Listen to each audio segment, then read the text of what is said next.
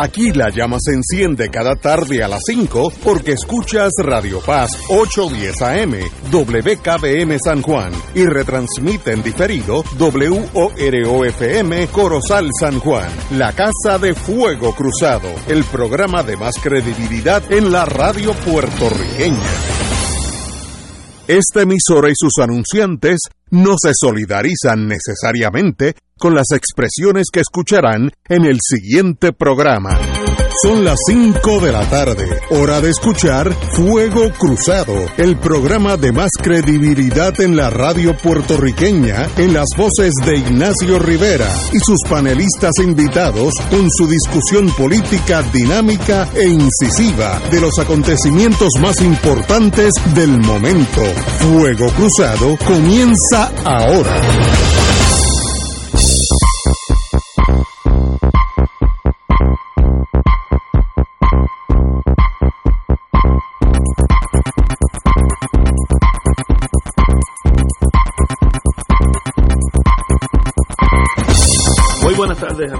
Son las 5 y un minuto. Tengo aquí, hoy es el día de los Héctores, como yo le llamo, Héctor Luis Acevedo. Muy buenas tardes, señor alcalde. Muchos saludos al delegado de Aguadilla y al delegado de Adjunta y a todos los amigas y amigos que nos escuchan. El compañero don Héctor Richard. Buenas tardes, Ignacio, Héctor Luis, pueblo puertorriqueño que nos escucha, especialmente aquellos que están en el área oeste, porque sé, estamos yo- pegados. Usted tira para el monte, ese hombre señor tira para el oeste. Eh, Si fuera americano viviría en California, de- del oeste.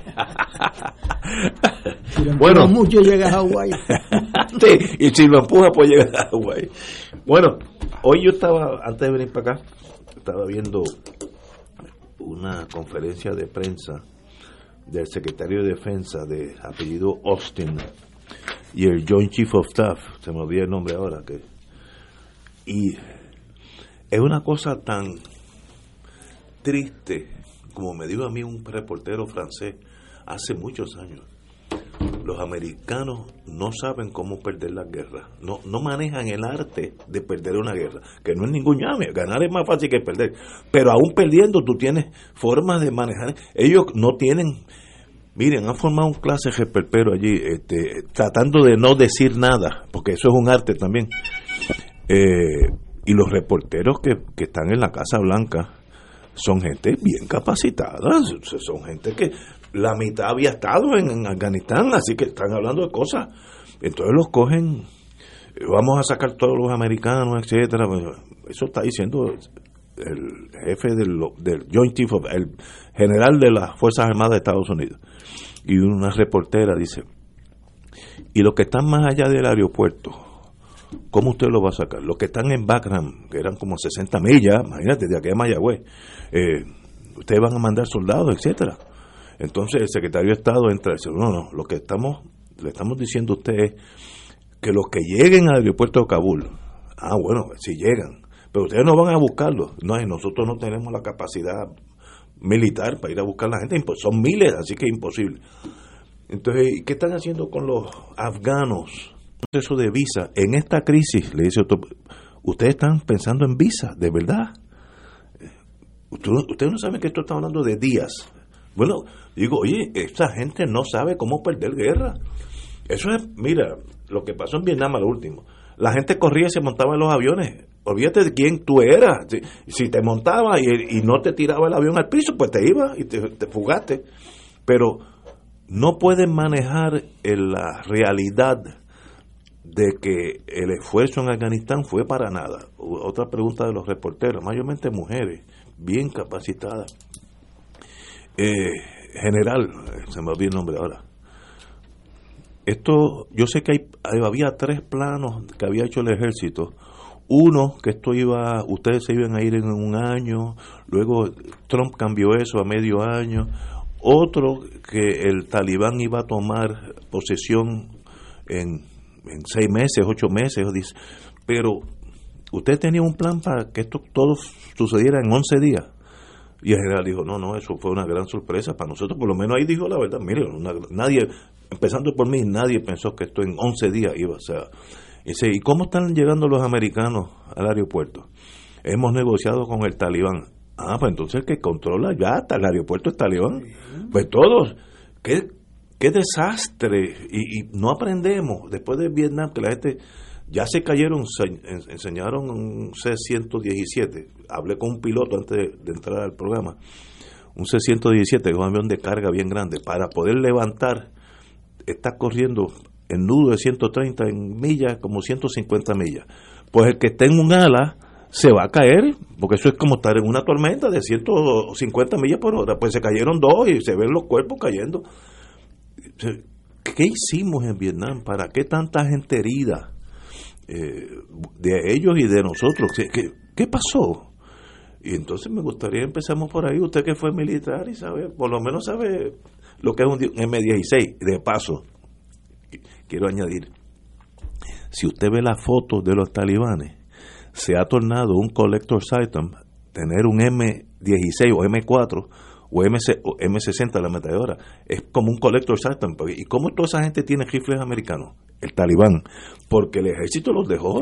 Es que no hay otra forma tú sabes. No, no es que se aventaron así el robo que lo compraron. Qué desastre y qué lecciones si alguna podemos aprender bueno comandante. yo creo que aquí la incompetencia llegó a su última expresión, o sea, tan pronto el presidente de los Estados Unidos, Donald Trump, dijo que en menos de un año se iba de ahí. Viene el próximo presidente y dice, me voy antes de septiembre de allí. El último soldado sale. No descontar o no contar el efecto devastador de aquellos que están al lado de ellos de que los están abandonando. Eh, no contar y no sumar ni restar ni planificar cómo voy a sacar la gente en estos próximos tres meses que les quedaban. ¿Cómo, ¿Cómo van a sacar especialmente las mujeres que son líderes y que el talibán los ha señalado como especialmente a las mujeres que que les eh, acarrean pena de muerte o u otras eh, barbaridades. O sea, esto es una derrota doble porque es una derrota militar repetida. Yo vi ese, ese helicóptero volando de la embajada americana en Afganistán y hay una foto bien parecida en Saigón. el mismo helicóptero chino. un chino. El, de dos hélices. Lo único que después cuando llegaban al, al portaaviones los, los, tiraban al mar. Sí, eso es correcto. Este, porque no cabían. O sea, aquí metieron un avión con 800 personas dentro. Este, ni supieron ganar ni supieron perder. O sea, esto fue una batalla que hay que recordar porque mis estudiantes no habían nacido. O sea, este, a uno se le olvida 20 años. porque de ahí fue que se organizó el ataque del, de Al Qaeda a las Torres Gemelas y al Pentágono. De ahí fue que salió y se coordinó por encima de todos los servicios de inteligencia que no se hablaban uno al otro por una ley federal. Y, y unos sabían que habían gente entrando que se caracterizaban por poner bomba en avión en Filipinas y el otro no le podía decir, mira, entraron dos. Este, este, por lo tanto, el sentido común a veces se vuelve el menos común de los sentidos. Esto es una tragedia militar y una tragedia política. Biden va a pagar un costo altísimo por seguir el error de, de, Trump de anunciar cuándo se va. O sea, cuando usted se va a ir de una guerra porque no la ganó, pues usted tiene que planificar la salida. ¿Quién me ayudó aquí? Pues eso lo tienes que sacar antes con la familia. Porque, meses antes. O sea, eso no lo puedes dejar para que llegue. Ahora mismo el aeropuerto de Kabul, tú tienes que pasar unos checking points del talibán Imagínese Héctor Richard que llega allí y dice, yo soy de Aguadilla, ¿de dónde? Siga por aquí, que lo, suyo es a la derecha. Ignacio, yo que yo soy de adjunta, ¿que qué? A la izquierda. Ay, bendito, entonces lo suyo es a la izquierda. Este, o sea que para llegar al aeropuerto tienen que pedir permiso, no planificaron eso. Yo... Eh, Eh, digo, en cuestiones militares uno eh, ha visto gente militar bien competente y esos dos que están ahí van para afuera mañana Este, o sea, ¿cómo es posible que no hayan ni podido ganar la guerra después de 20 años? 2.500 muertos en Vietnam, hubo 57.000, vale la pena la diferencia. O sea, vale la pena la diferencia. Y además aquí fueron a atacar al, al talibán y al, y al Qaeda que habían provocado muertes en Estados Unidos, 3.000 muertos en las Torres Gemelas. O sea, no es un acto eh, planificado solo, era una respuesta que conllevó eh, la, OTAN eh, teniendo tropas allí. No supieron, no pudieron, con Pakistán al lado, no pudieron ni los rusos ni los americanos. pudieron con Afganistán. El que la salida haya sido tan poco planificada y costando vidas como lo está costando y tan humillante para Estados Unidos, eh, puede ser decisiva en las próximas elecciones congresionales y cualquier irresponsable, porque los republicanos estuvieron igual, o sea, eh, pero esto se presta a la demagogia y además, como dijo alguien en, en, el New York Times hoy, cuánto valió la pérdida de la, de la vida de mi hijo.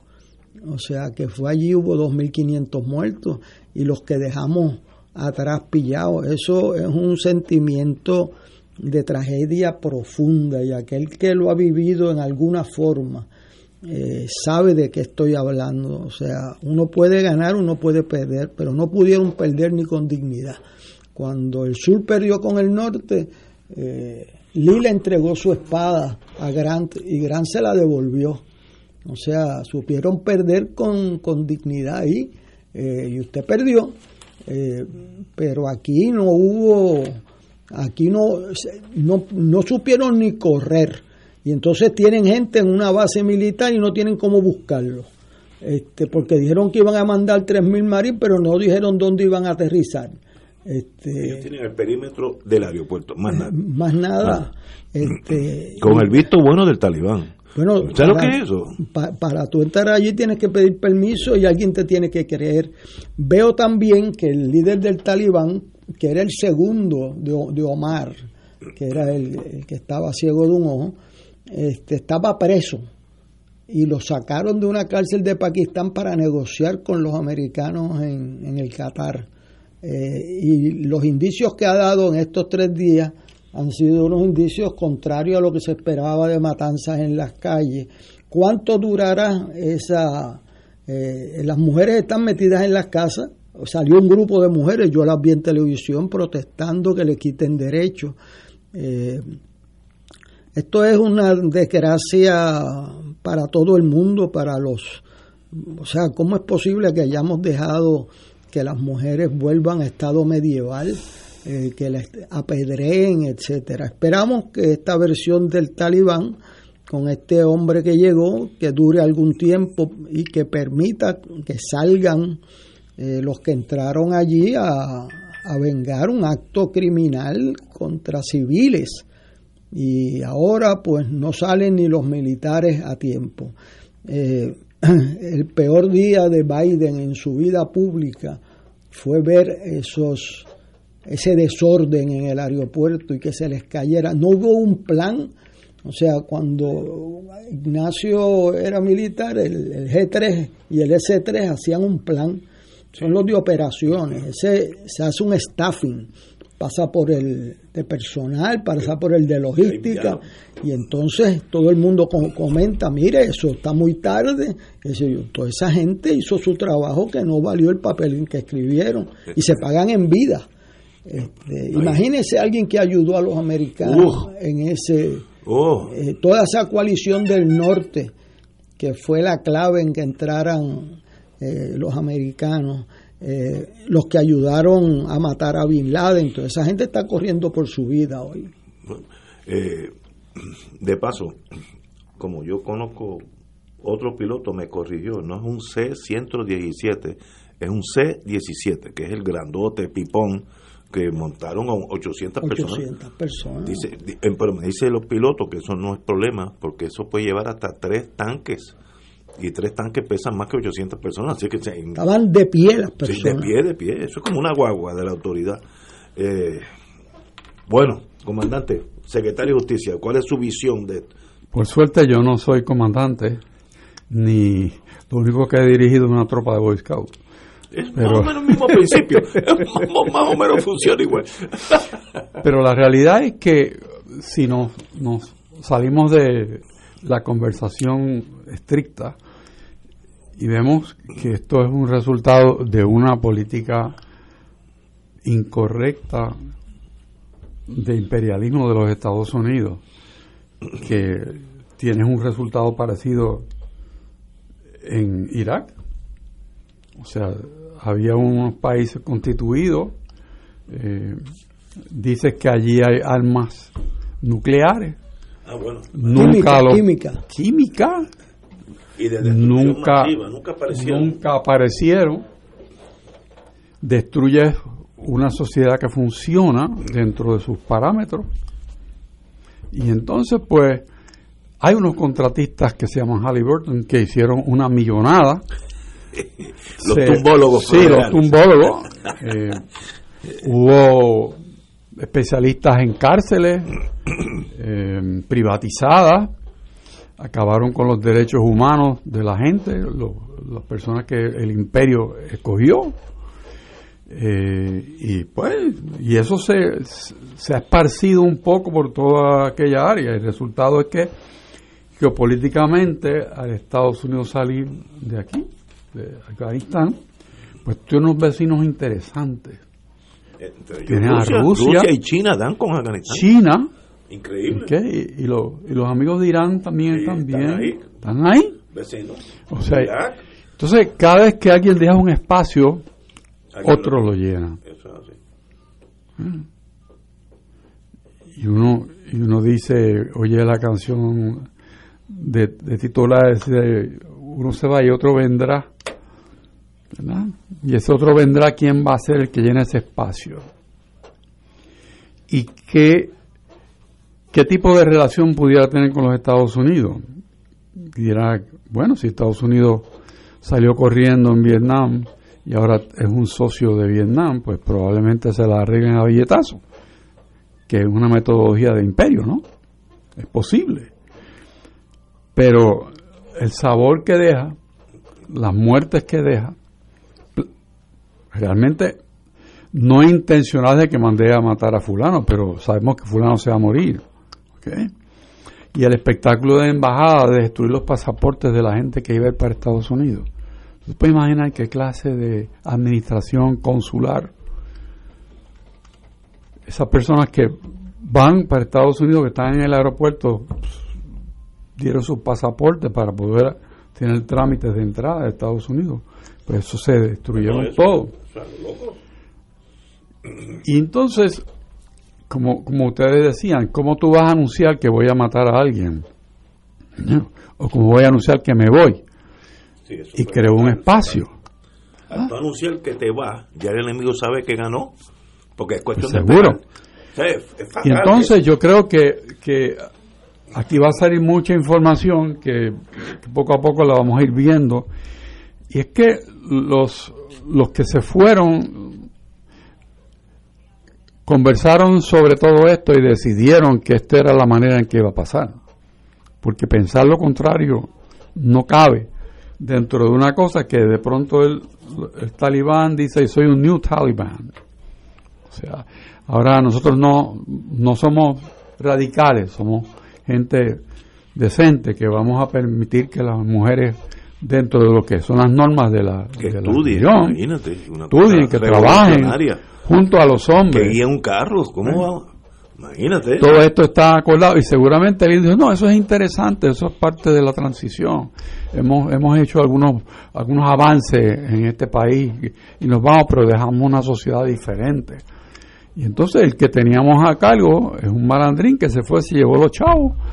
Yo no sé cuántos carros. Sí, tres carros. Tres carros llenos de billetes. y se fue. Ah. Y entonces, ¿qué, ¿qué fue lo que hicimos? ¿Qué, hicimos? ¿Qué hicimos? ¿Cuál era el ¿Qué hicimos? Yo imagino que si fuera Eugenio María de Autoridad, ¿para qué fui útil? O sea, ¿cuál fue mi utilidad? Este, que no sea quizás en un plano diferente que haya habido un acuerdo con Rusia cuando se reunió el presidente con Rusia recientemente y que hayan habido unas conversaciones para que esto pasara. Y eso para mí es lo más probable. Hubo conversaciones. Por eso. Hubo conversaciones en el sentido de comprometerse a no atacar a Estados Unidos. O sea, el, el que sacaron de la cárcel de Pakistán pactó, nosotros vamos a tomar el poder, eh, pero nos comprometemos a no atacar a Estados Unidos. En el Foreign Affairs hay como 10 artículos sobre esto. Eh, y en el Foreign Policy entonces dice, mire, el logro más grande era que trajeron uno que nació en Afganistán a negociar de que ustedes se comprometieran el talibán a hacer lo que quieran allí, pero no permitir que ataquen a Estados Unidos desde Afganistán. Ese era el acuerdo. Eh, ¿Cuánto dura ese acuerdo? Eh, Veremos a ver. Ayer una mujer eh, Afganistán en televisión entrevistó a uno de los líderes, yo lo vi, este, lo cual era sentencia de muerte hace unos años atrás. En la experiencia de vida uno se lleva sorpresa. Yo vi la guerra de Vietnam y vi después al, en, el, en la bahía de Danán a un, a un eh, portaaviones americano con la bandera americana hace un año atracando de invitados en la misma bahía que bombardearon 10 días consecutivos de día y de noche. iPhone. Este, eh, o sea, la vida por eso por eso a mí no me extrañaría que haya un, un acuerdo general aquí y que pues alguien ha pagado el precio con su vida ¿eh? de lo que parece una, una operación mal hecha, que sea la operación diseñada. Yo creo que los militares eh, tradicionales con las muelas de atrás aceptarán eso. Yo creo que hubo mucha resistencia en el último momento los militares porque sabían lo que iba a pasar. Militarmente no es una operación correcta. Políticamente a lo mejor eso fue lo que se pactó. Es que, es que Afganistán, conocer la historia ayuda un poquito, ha sido el cementerio de los imperios. Así se le llama. Uno detrás Así de se otro. llama. Uno, es imposible. eh, ayer nos dijo el, el doctor Severino que hay alguien, alguien de los, de los años cua- 1400, 1500, dijo, uno puede pasar por Afganistán, pero no quedarse. Antes que los, los ingleses aparecieron, cientos de años antes, ya dijeron, mira, por aquí no te puedes quedar porque este no es un ambiente. Oye, no hemos aprendido nada de la historia. Rusia, que no es conocida por su concepto de derechos civiles. Rusia ha impresionado en muchas cosas, el Sputnik, pero en derechos civiles eso no es el fuerte de ellos. Rusia se fue de Afganistán porque no pudo controlar ese país. Entonces nosotros lo vamos a hacer porque somos John Wayne. Ah, Hay un concepto norteamericano yo creo que merece analizarse, que lo estoy oyendo más y más los últimos 10 años. Nation building. Nosotros vamos a hacer una nación en Afganistán, o vamos a hacer una nación en El Salvador, pero usted tiene, primero, tiene el derecho eh, eh, jurídico de hacer una nación a la usanza suya donde usted quiera, para empezar eso. Y segundo, se puede hacer eso. Los afganos eran afganos cuando en Estados Unidos lo único que había era búfalos corriendo para hoy para otro. Ese, ese país es milenario y vamos a nation building, iba a, a transformar a Afganistán en una especie de Vermont. Eh, qué arrogancia imperial. Pero es que siguen siendo tribus los que están allí. no, no, es ni un país, Afganistán no existe digo, como son país. tribus. Existen los hay Tashkun, hay unos, pero que se entran a tiro entre ellos cada rato por, la- por las cosechas y cosas. ¿Qué hacemos allí? Eh, el concepto de nation building es un concepto imperial que no creo que, que tenga, a menos que conquistes el país a la fuerza y te tienes que quedar allí. Pero deja que cada país decida qué tipo de gobierno. Si ahora mismo España quiere volver a una monarquía, pues que la tengan, bueno, la tienen. la tienen, pero una monarquía de verdad donde sea el que mande sea el rey, pues déjenlo quieto. Pero oye, eh, los imperios se tornan difíciles. Y quiero tocar un tema con mucho cuidado y mucho respeto al coronel Carlos Cuevas. No tengo el gusto de conocerlo, estoy loco por conocerlo. Tiene una eh, un artículo que dice, valió la pena servir en Afganistán. Mire, la guerra no se mide si usted fue, hizo su trabajo y cumplió con su deber. Usted es un soldado más, o un marino, o un piloto más. Es qué hacíamos allí y qué resultado traje, trajo. Es una derrota más para Estados Unidos, así que no, no debemos estar orgullosos de nuestro rol en Afganistán ni en Vietnam. Allá nos dieron otra pela. Uno tiene que aprender el ejército israelita tiene mucho más inteligente que Estados Unidos. Lo voy a decir en inglés. buena inteligencia, good intelligence. You go in, you strike fast, and you get out. Eso es sabio. Buena inteligencia para saber que Héctor Luis Acevedo está aquí ahora mismo en Radio Paz. Eso, si no, pues la operación no sirve. You, you entra con helicóptero de noche, a la hora menos esperada, entras aquí, te matan y se van todos en 15 minutos. Así no te quedes, porque si te quedas aquí con la placita de Roosevelt el viernes pierden los americanos, conociendo el, elemento que va para la placita de Roosevelt. Y eso es, Israel tiene mucho más eh, sapiencia, bueno, también.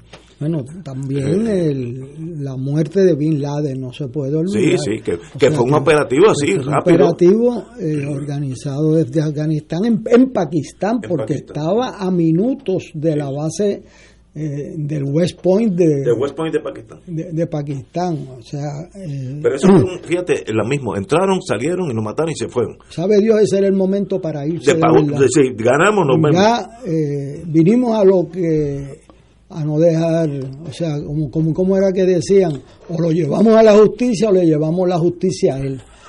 Lo que pasa es que volvemos otra vez, que hay un hay un, una visión imperialista y, y añadirle a ese imperio es lo que está envuelto aquí. Yo creo que los ganadores es China, porque los rusos tienen la tara que mataron afganos con ganas, y eso siempre deja un resabio una o dos generaciones. Los chinos ya dijeron que la embajada de ellos no la van a, que todo, todo hay paz, que ellos no tienen problema con quedarse allí, y no evacuaron nada, nada, a nadie, ni los rusos tampoco. Y yo creo que los chinos tienen the right approach. Ustedes son afganos, yo hago negocio con ustedes y ganan ustedes y ganamos nosotros. Ese es el approach. En esa geopolítica gana Pakistán y pierde India. Este, porque los servicios de inteligencia de Pakistán eran los que transmitían el dinero que se le daba para que combatieran a los rusos los talibanes. Este, entonces después sucedió el famoso evento de que se fueron los americanos, declararon que ganaron y no había chavo para las escuelas. Eh, después, de entonces, de ahí es que sale el término talibán, que quiere decir estudiante, porque Arabia Saudita pagaba escuelas fundamentalistas a los estudiantes afganos que estaban en la calle, porque Pakistán decidió mejor pagar el presupuesto del ejército que el de educación. Este, esa, es la, esa es la historia. Entonces, eso pues afecta a India en su relación de poder eh, en esa área, pero eh, ahí se eh, yo creo que el talibán, lo que he visto en estos días, por lo menos en esta semana, lleva un, un ritmo muy diferente al que se esperaba. Este no han ido a ejecutar la gente en las calles, no han matado mujeres en las calles. Una periodista mujer sin estar totalmente cubierta, solamente su, su velo. Estaba en televisión nacional entrevistando a un líder del talibán. Eso era ejecución, o sea, que hay aquí hay unos cambios. ¿Cuán puede ser, verdad? Porque esas luchas internas, pues uno no sabe. Pues este, mira, una cosa es tú ser guerrillero y otra cosa es tener el poder. Los talibanes ahora son el gobierno de Afganistán. Bueno o malo, it is what it is. Por tanto, tienen que hacer el país viable. Si se echan en contra de la opinión mundial, matando, ejecutando personas en las calles, eh, se, aísla el país y van a vivir en la pobreza para siempre. Por tanto, si yo fuera el jefe de, los, talibanes, es el momento de tirar una reconciliación con el mundo, vivamos en paz hasta con los americanos, una vez que se vaya el último, sea guindando de un ala o no, Pues mire, llaman a los vietnamitas para que le enseñen el mapa.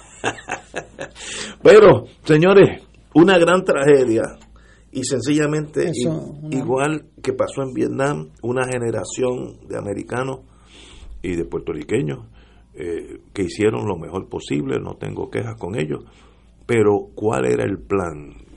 Uno puede estar orgulloso de su año, dos años que tuvo donde sea, me viene a la mente el coronel Acosta en Vietnam, etcétera, pero no se ganó, fue una tragedia. ¿Debimos haber estado allí? No. ¿En Afganistán debimos haber entrado? No. Hay que aprender. Ahora, ese concepto de nation building, lo estoy oyendo, es un concepto de que yo voy a, civilizar el mundo a la usanza de nosotros. Voy a ir a Nepal y voy a hacer una especie de Oklahoma en Nepal. El que diga eso no sabe, primero no sabe dónde queda Nepal. Señores, se aprende de los dolores. Vamos a una pausa, amigos. Fuego Cruzado está contigo en todo Puerto Rico. Por más de un siglo, juntos hemos encontrado en la YMCA de San Juan un lugar seguro donde desarrollar nuestro potencial. Aquí encuentras una variedad de programas deportivos, educativos y de bienestar, como gimnasio, yoga, natación, baloncesto, y centro preescolar. En la YMCA te fortaleces física y mentalmente y floreces. Redescubre hoy todo lo que la Y tiene para ti. Visita ymcasanjuan.org. La tecnología avanzada al cuidado de su salud tiene un nombre. Advanced Imaging Interventional Center. Siempre con innovadores servicios en radiología diagnóstica y un personal certificado brindándole confiabilidad con resultados más certeros en todas sus pruebas. Ofrecemos MRI, tomografía computadorizada, angiografía digital, neuroradiología, sonografía y ahora con nuestro nuevo servicio avanzado de PET-CT para pruebas de alta eficiencia. Advanced Imaging, edificio Arturo Cadilla, Centro Médico San Pablo Bayamón, 269-2442. ¿A qué manera de querer, de qué manera. Puerto Rico, última función de Camínalo para Bellas Artes. Vivir sin ella. Casino Metro presenta a Gilberto Santa Rosa el viernes 20 de agosto en Bellas Artes Santurce. Boletos en Ticket Center y Bellas Artes. La conciencia me dice que no la debo querer. Presenta Casino Metro. Te invita a Hipódromo Camarero y Restaurantes Metropol. No. Seguro voy a morirme de Con el apoyo de GFR Media y Oro 92.5. Además de caridad, Caritas es solidaridad. Por eso, ante el reciente terremoto en Haití, decimos presente una vez más. Donantes pueden canalizar su donativo en efectivo a través de www.caritaspr.net por PayPal, indicando que el donativo es para Haití. También por ATH móvil en renglón de donar bajo Caritas PR. Los recaudos serán entregados a Caritas Haití para que puedan puedan atender las necesidades apremiantes de su gente. Dios les multiplicará su compromiso con los demás. Asiste a la segunda reunión de orientación de la peregrinación a Tierra Santa y Jordania con el Padre Milton, sábado 4 de septiembre a las 12 de la tarde en la parroquia Espíritu Santo en Levittown, Toa Baja. Marca ahora y reserva tu espacio llamando a Puerto Rico Viaja al 787-918-8989. De lunes a jueves de 9 de la mañana a 3 de la tarde. Solo para vacunados. Ciertas restricciones aplican. Nos reservamos el derecho de admisión. Puerto Rico Viaja, licencia AV85, teléfono 787 918 8 8989. Y ahora continúa Fuego Cruzado.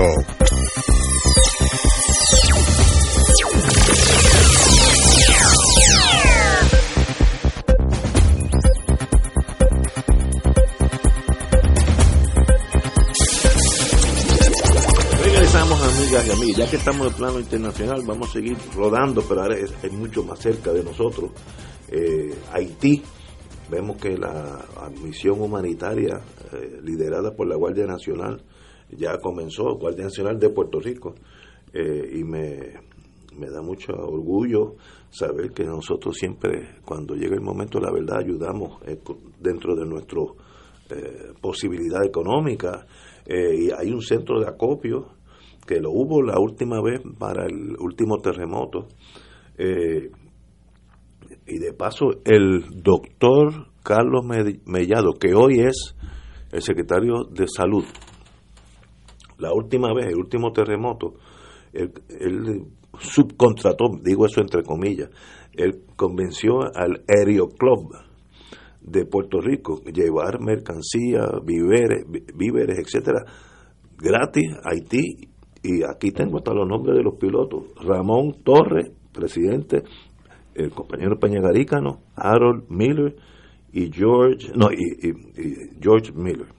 Harland Miller, perdón. Eh, estos señores están dispuestos a hacer lo mismo. Alguien tiene que llamarlo y eh, el mismo, como el secretario de salud de hoy fue el que organizó eso, yo me imagino que ya eso estará caminando porque aquí hay varios pilotos que tienen sus propios aviones y pueden ir a ayudar. Mire, y no es que vayan a, llevar grandes cosas. Una caja de sopa, eso es la vida para un ser humano. O sea, no, no estamos hablando de llevar un automóvil jeep, no, no, eso, es para los Estados Unidos. Las cosas más, eh, agua embotellada.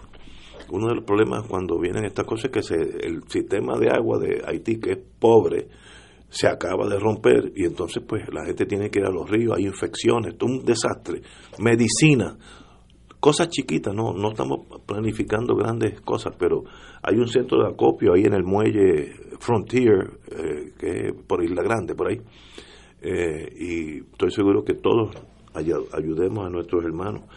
Oye, y la que Haití tiene una mala rachita, no la, si alguien tira una piedra, caen en, la vitrina de Haití. O sea, no, no, no. Vino aquel terremoto que arrancó, mató 220 mil, según las Naciones Unidas. 220 mil. ¿Sabes? Eso es. Eh, ciudades enteras en Puerto Rico no llegan a 220 mil muertos. Bueno, Estados Unidos perdió en la Segunda Guerra Mundial en los dos frentes 265 mil, cinco años de combate. Y Haití murieron en 10 minutos. Así es que miramos la tragedia. Luego vino la tormenta, ahora vino otro terremoto, ahora está lloviendo por la tormenta que pasó por aquí. Que, qué desgracia de país y, en lo que podamos ayudar. Me alegra mucho saber que la Guardia Nacional ya se activó, el comandante Reyes. Me da la impresión que en inglés se dice he knows what he's doing, porque lo veo bregando con muchas muchas cosas tácticas y muy bien. Así que, y había un grupo de médicos puertorriqueños que establecieron eh, operaciones allí que la siguieron eh, operando luego que se fue el terremoto, que han recibido ayuda de Puerto Rico, ahora con más necesidad porque no salen de una para meterse en otra. Hace tres, meses atrás fueron y mataron al presidente y ahora viene y le cae encima esto y tienen unas elecciones en septiembre con, con más de 2.000 muertos en las calles. O sea, así que Haití queda a una hora de Puerto Rico. Eso, queda, eso es al lado nuestro. Nosotros no miramos mucho para Haití, pero Haití queda menos de una hora de Puerto Rico. Y ahora es hora de ayudar. Estoy de acuerdo contigo. y de verdad, hay, eh, fíjate, la, una tragedia. Como no hay gobierno en este momento, porque el presidente lo mataron, había sido bueno o malo, pero había una estructura gubernamental. Ahora viene un problema logístico. Si yo pongo una caja de comestibles en el aeropuerto de, Puerto Príncipe, ¿cómo eso llega al pueblo a donde tiene que llegar? No hay, el gobierno colapsó, no, no, no existe, no hay presidente, no, ¿sabe? Un país donde yo creo que Estados Unidos, las Naciones Unidas tienen que ayudar porque la infraestructura para que el país funcione no existe en este momento. Así que es tragedia encima de tragedia. Bueno, en, en ese sentido hay muchas organizaciones que no ahora, sino hace muchísimo tiempo están en, en Haití y son ideales para canalizar eh, la ayuda que Puerto Rico me consta está acopiando para hacerla llegar a Haití. Eh, organizaciones que, que te dicen claramente, mira, la ruta por donde va la mercancía es vía República Dominicana porque esto está ya establecido, que hay unos conductos para llegar al sitio de las ciudades que necesitan. O sea, está todo más bien dirigido por gente que, que está allí, que conoce y que no va a permitir que pase lo que uno siempre piensa que puede pasar. También a nivel de, a nivel de Puerto Rico, la Guardia Nacional está también trabajando ese aspecto de todo esto que se va a estar recogiendo, cómo lo va a hacer llegar a las manos correctas allí.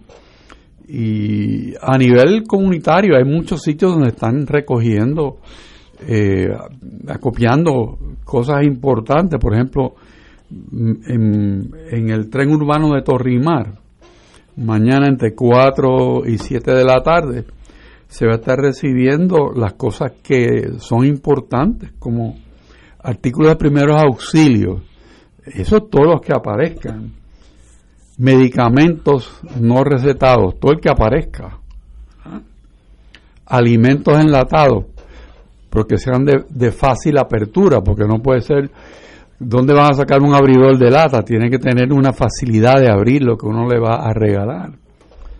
Eh, artículos de desinfectación, desinfección eh, y protección contra COVID.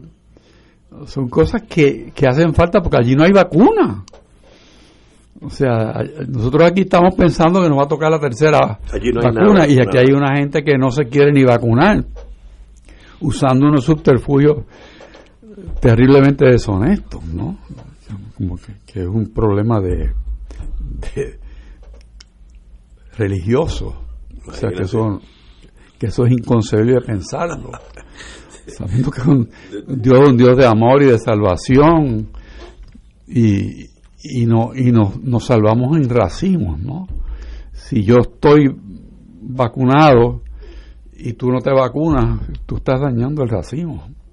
O sea, vamos a verlo de esa manera. O sea, que no. Así que yo exhorto a todo el mundo que pueda, ¿verdad?, contribuir con las cosas que hacen falta. Olvídense de llevar cosas que usted mismo iba a votar en su casa. Eso no es dar no le puede llevar un par de zapatos viejos porque no, si usted no se los pone, no se los va a poner nadie. Cuando uno tiene que dar, tiene que dolerle. No es cuestión de, de dar lo que voy a votar, sino tiene que dar cosas buenas, útiles y tener un sentido práctico. Cuando le digo, si usted va a donar comida enlatada, pues piense que si va a necesitar un abridor de lata, pues ¿qué van a usar? Los dientes, un cuchillo, no van a tener tiene que ser de fácil eso que tiene la para seguro. O sea tenemos que eso que vamos a regalar regalarlo con cariño y con diseño. Así que la exhortación es que todo el mundo se ponga para su número. Eh, de verdad eh, yo la última vez del terremoto anterior que fue devastador sin saberlo un día fui a la comisaría de la Guardia Costanera y estaban recolectando para iba a haber iba a haber un 154 pies un barco de 154 que iba a llevar comestible yo compré una caja de esas sopas Lipton de esas cosas este, este no de las que ya vienen con agua porque allí recuerden que el problema es el agua eh, esas sopas que ya vienen Campbell Campbell pues yo lo de, lo doné con y me sentí orgulloso y me sentí orgulloso de la Guardia Costanera que fue hasta allá a llevar esto nada que sea perecedero. Si necesita nevera, no lo envíe, porque allí no hay electricidad. Bueno, no lo hay en los buenos tiempos, imagínate en los malos tiempos. Así que eso, olvídese usted de nevera. Cosas que puedan aguantar calor y que sean fácil de abrir. Eh, ropa, t-shirts, la ropa más insignificante que usted ni, le hace caso, pues mire, para, para, un niño ponerse un pantaloncito que aquí cuesta nuevo tres pesos, cuatro pesos, es un gran regalo. Ayudemos a nuestros hermanos, porque esos son literalmente, como dice Héctor Luis, quedan al ladito de nosotros. Esto no es Australia, eso queda ahí al lado. Yo volaba mucho a Haití con la Air Jamaica y se, salía de San Juan y a los 40 minutos estaba aterrizando en Puerto Príncipe. Era un avión jet, no, no era de hélice, pero pues, al lado y de ahí seguía para Kingston. Eh, bueno, pero anyway, señores, tenemos que ir a una pausa, amigos, y regresamos con, vamos al salario mínimo, vamos a ganar más aquí, ustedes, eh, pónganse en la línea, vamos a una pausa. Fuego Cruzado está contigo en todo Puerto Rico. ¿Tienes cáncer de próstata? Si has recibido terapia y el cáncer continúa avanzando, no pierdas la esperanza. Existen nuevas terapias dirigidas y que estimulan el sistema inmunológico para detener el cáncer de próstata. Llama hoy al 787-407-3333. 787-407-3333. Pan Oncology Trials, ofreciendo terapias de tratamiento con la ciencia más avanzada para el cáncer. Buenos días familia. Es la casa a la que siempre puedes llegar sin invitación. A las 10 de la mañana, Judith Felicie es tu anfitriona para conversar sobre medicina, psiquiatría de niños y adolescentes, artes, derecho, valores y fe. Todos los días por Radio Paz 810 AM. Buenos días familia. Donde una conversación parece demasiado corta. Buenos días familia. De lunes a viernes por Radio Paz 810 AM. Fuego Cruzado, el programa de más credibilidad en la radio puertorriqueña, es ahora la tribuna abierta de análisis noticioso, con diversas perspectivas que exploran el trasfondo de lo que acontece a diario y cómo nos afecta. Escucha Ignacio Rivera y sus panelistas invitados de lunes a viernes en Fuego Cruzado en transmisión diferida a las 10 de la noche por Oro 92.5 FM.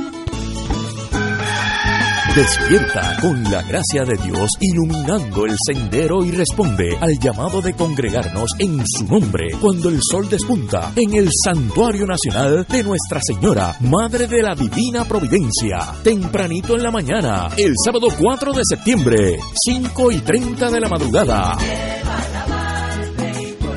para otra misa de madrugadores, la celebración eucarística que se ha convertido en tradición y fuente de bendiciones para la familia católica. Por motivo de la pandemia, se practicará el distanciamiento físico recomendado y el uso obligatorio de mascarillas. Se llevarán a cabo confesiones previo a la Santa Misa. Participa en este encuentro mensual y comienza el fin de semana en paz y renovado, asistiendo o escuchando la transmisión en directo. Misa de madrugadores por Radio Paz 810 AM o Radio Paz 810.com y Oro 92.5 o Radio Oro FM.com. Info santuario de la providencia.org 787-646-9448. Y ahora continúa Fuego Cruzado.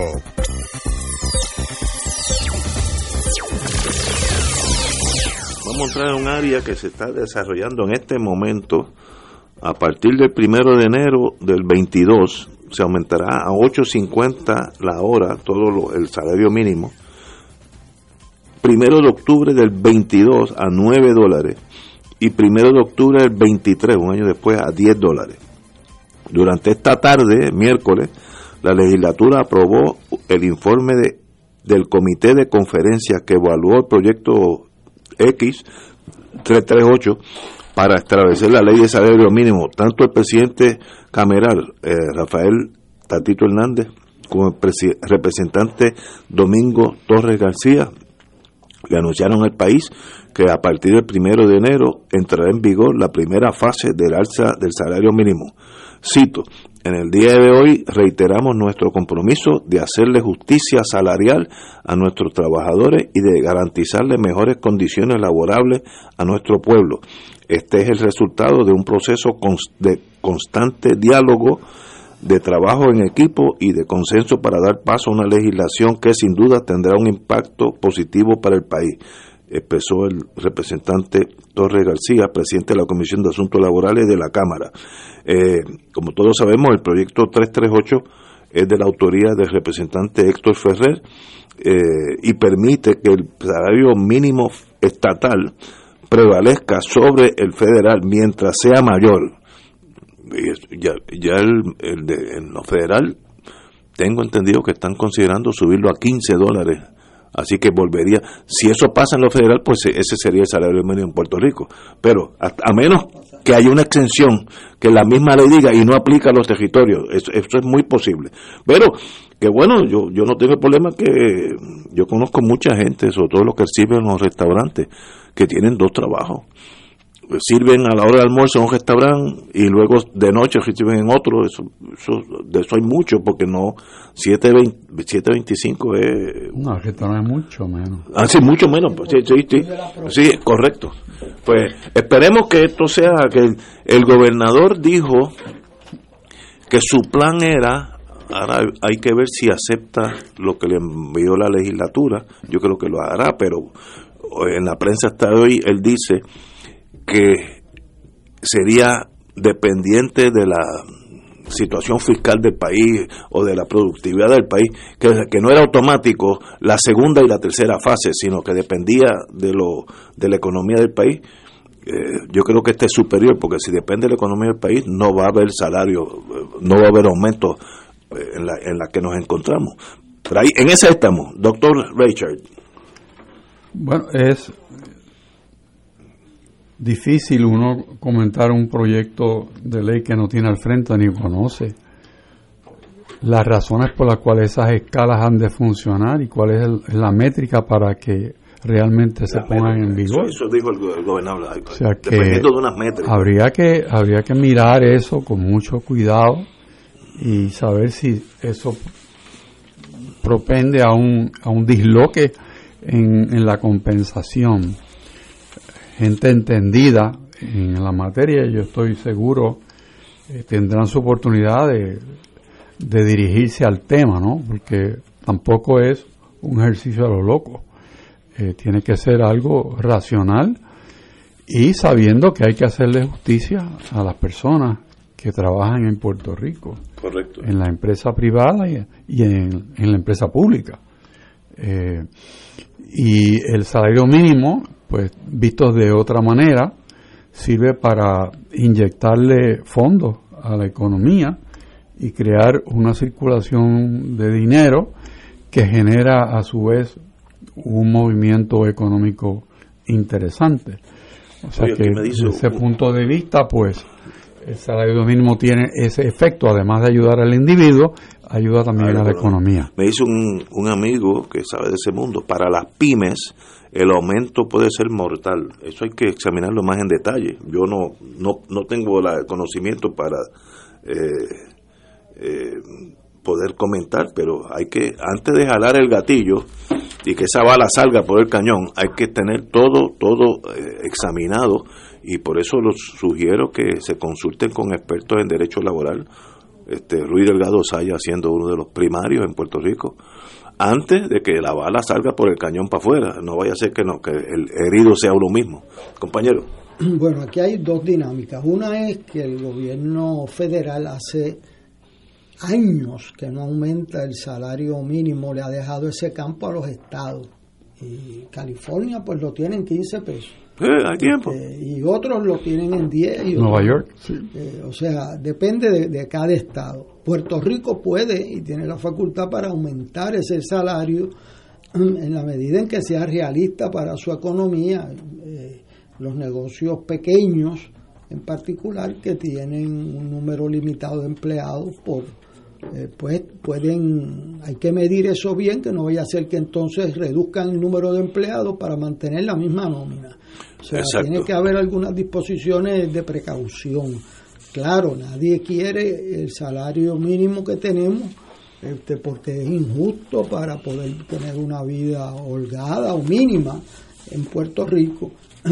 Solo me uno a la advertencia de los dos compañeros de que estos temas no puede uno irse con la primera línea.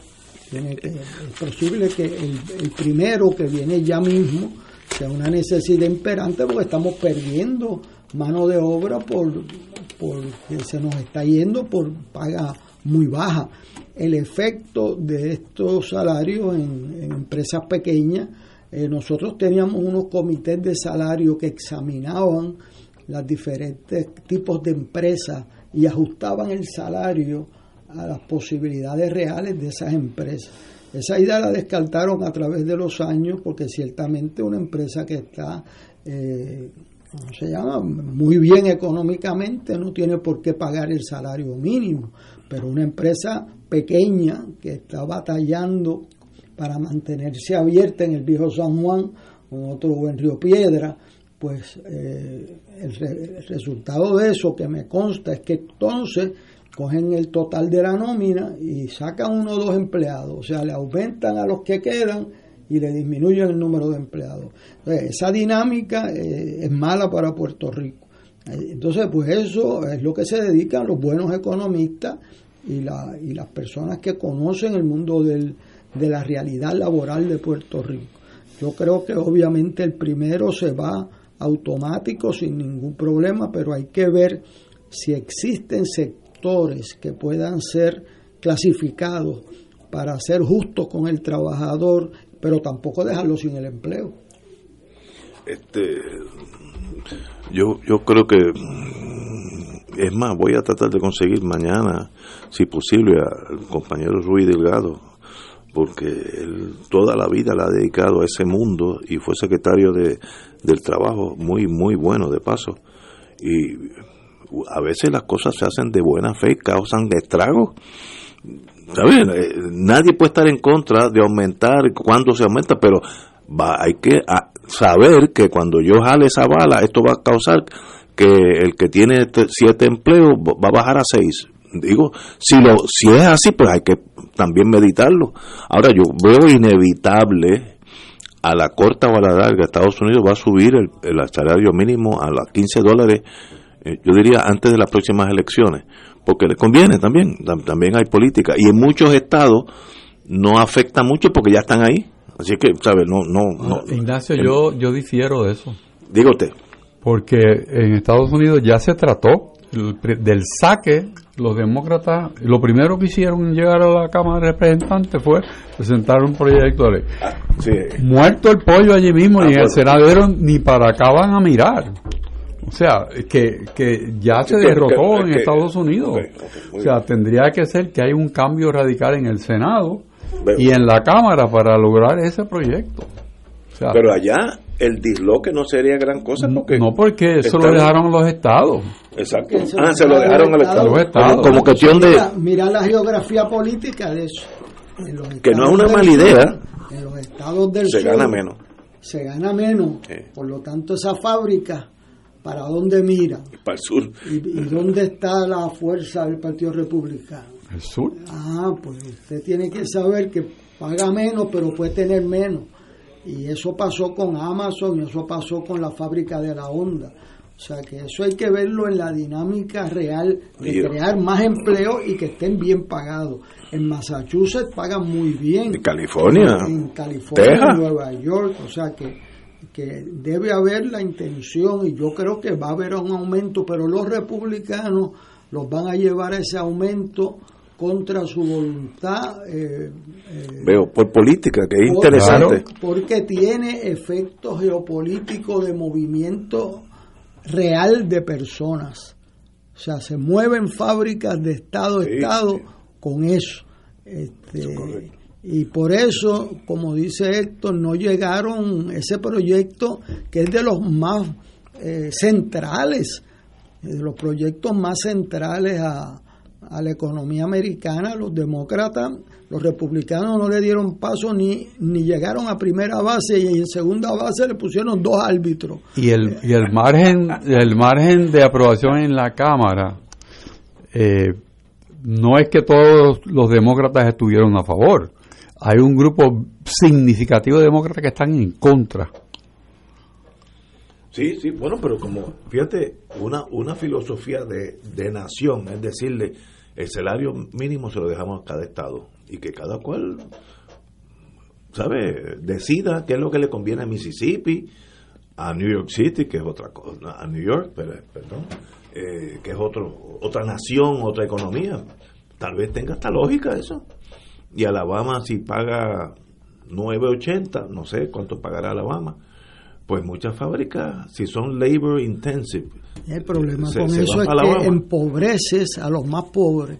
Este, y por eso debe haber un mínimo que, mínimo. que tenga una relación con poder vivir una vida decente. O sea, tú no puedes dejar eso a la fuerza eh, vivas del mercado, de, de supply and demand, porque entonces el más pobre se lleva los trabajos y muerto de hambre. Entonces eh, un salario mínimo decente, eh, que pueda vivir una familia, pues se va recluyendo en determinados lugares. Así que hay que hacer un balance Y entre saber las y consecuencias saber las consecuencias. No se puede Sí. dar un discurso en tribuna Sí, sí, sí. eh, de que aquí todo el mundo va a ganar 15 dólares y no ver las consecuencias, porque entonces las consecuencias puede ser que son pocos los que se llevan los, los 15 pesos. Entonces tienes que moderar lo que tú quisieras, por eso veo una razón lógica en buscar unos niveles intermedios, hay pero ver ver las consecuencias El y para eso se gana en la vida los economistas. Vamos a una pausa, amigos, son las 18 horas. Fuego Cruzado está contigo en todo Puerto Rico. Aquí la llama se enciende cada tarde a las 5 porque escuchas Radio Paz 810 AM, WKBM San Juan y retransmite en diferido WOROFM Corozal San Juan, la Casa de Fuego Cruzado, el programa de más credibilidad en la radio puertorriqueña.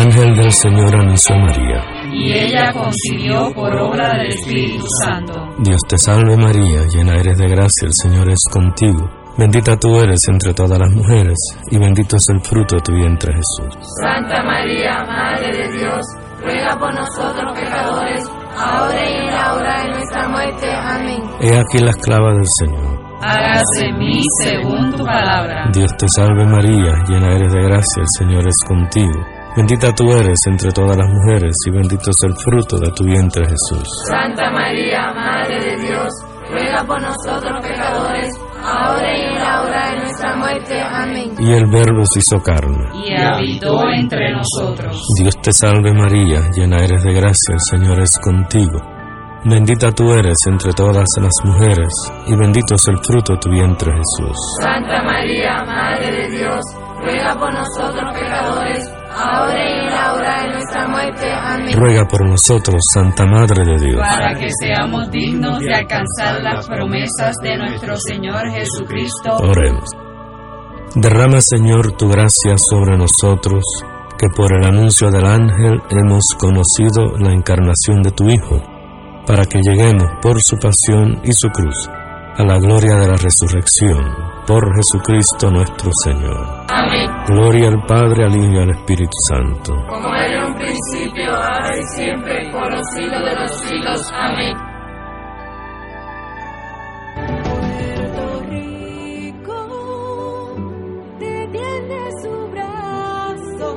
El sábado 28 de agosto del 2021, de 11 de la mañana a 6 de la tarde, se llevará a cabo el primer Provitón, profundo sostenimiento del Santuario Nacional de Nuestra Señora, Madre de la Divina Providencia, titulado Acogidos por la Providencia. Llenos de gracia, oraremos por las intenciones de Puerto Rico, a la vez que estaremos conociendo más sobre nuestra patrona, su santuario y cooperando para sostener las instalaciones y actividades pastorales del santuario. Transmisión en vivo por Teleoro, Canal 13, Radio Paz 810 AM y Radio Paz 810.com y Facebook Live del Santuario Nacional de Nuestra Señora, Madre de la Divina Providencia. Info al 787-646-9448. Contamos con tu oración y contribución.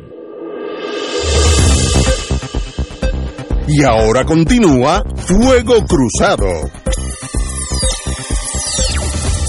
Amigos y amigas, el señor gobernador Pedro Pierluisi envía más de 60, 6-0 nombramientos al Senado.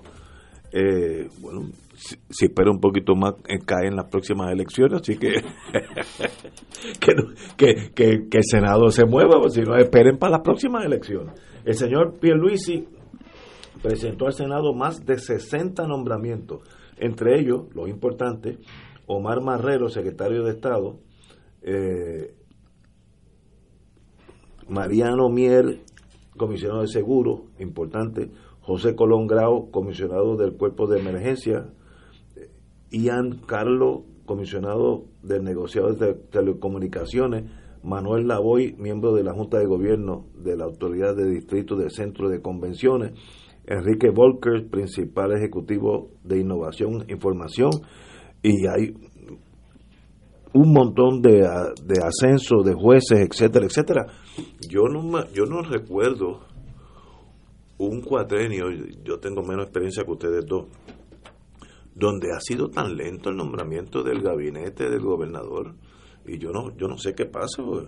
¿Por qué no se reúnen el presidente del Senado, Dalmao, y el gobernador un weekend? ¿Cuál es la casa esa que iba mucho, mucho Marín por Fajardo? Convento. el convento. Se llevan una, un, un buen Cuba Libre, si les gusta Cuba Libre, coñac, en el caso mío, y salen de allí con eso aprobado o no aprobado. Nadie dice que el Senado tiene que ser un sello de goma, pero tiene que ser por lo menos que se mueva. No veo por qué ese ataponamiento de tanta gente, y ya vamos casi para un año. No sé qué está pasando. Compañero, usted que estuvo en ese mundo. No tengo los elementos de juicio para contestar 60 nombramientos en agosto, ¿verdad? Pero ya el secretario de Estado debe haber sido aprobado o denegado y se acabó. Bueno, tienen que estudiarlo los dos cuerpos. Ah, bueno, ese, ese es de los dos, sí. Ese es de los dos cuerpos y la vez pasada se aprobó en un cuerpo. Sí. Eh, y luego, pues, Por un chisme.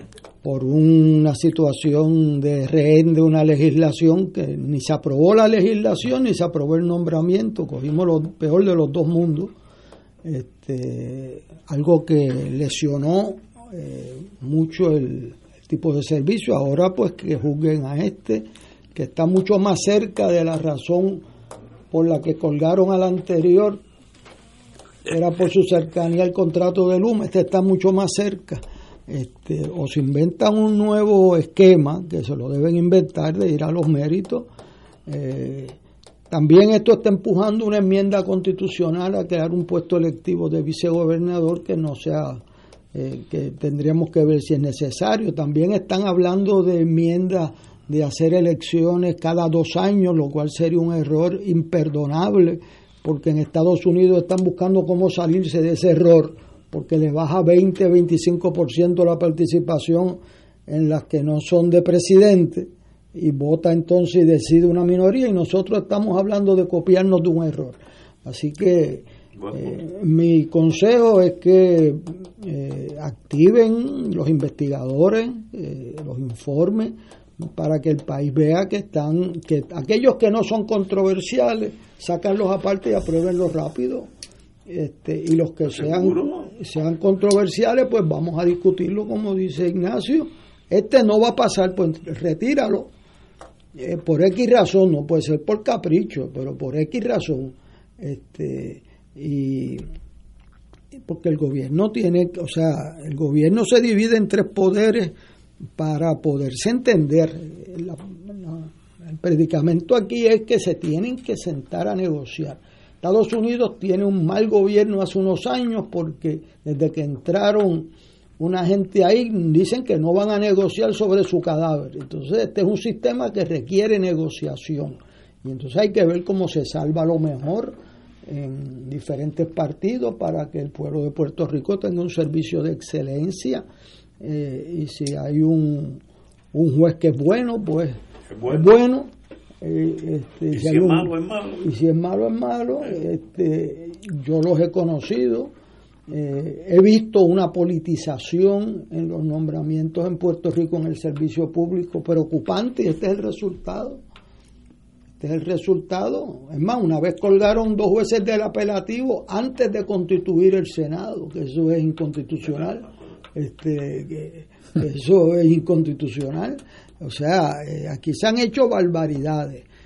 ¿Cómo se van a corregir en un gobierno compartido? Es un reto para el gobernador y para los presidentes de los cuerpos. Eh, el presidente del Senado preside la comisión de nombramiento, que sea justo este, y que el presidente y que el gobernador sepa que se atreve a colgarle un nombramiento también.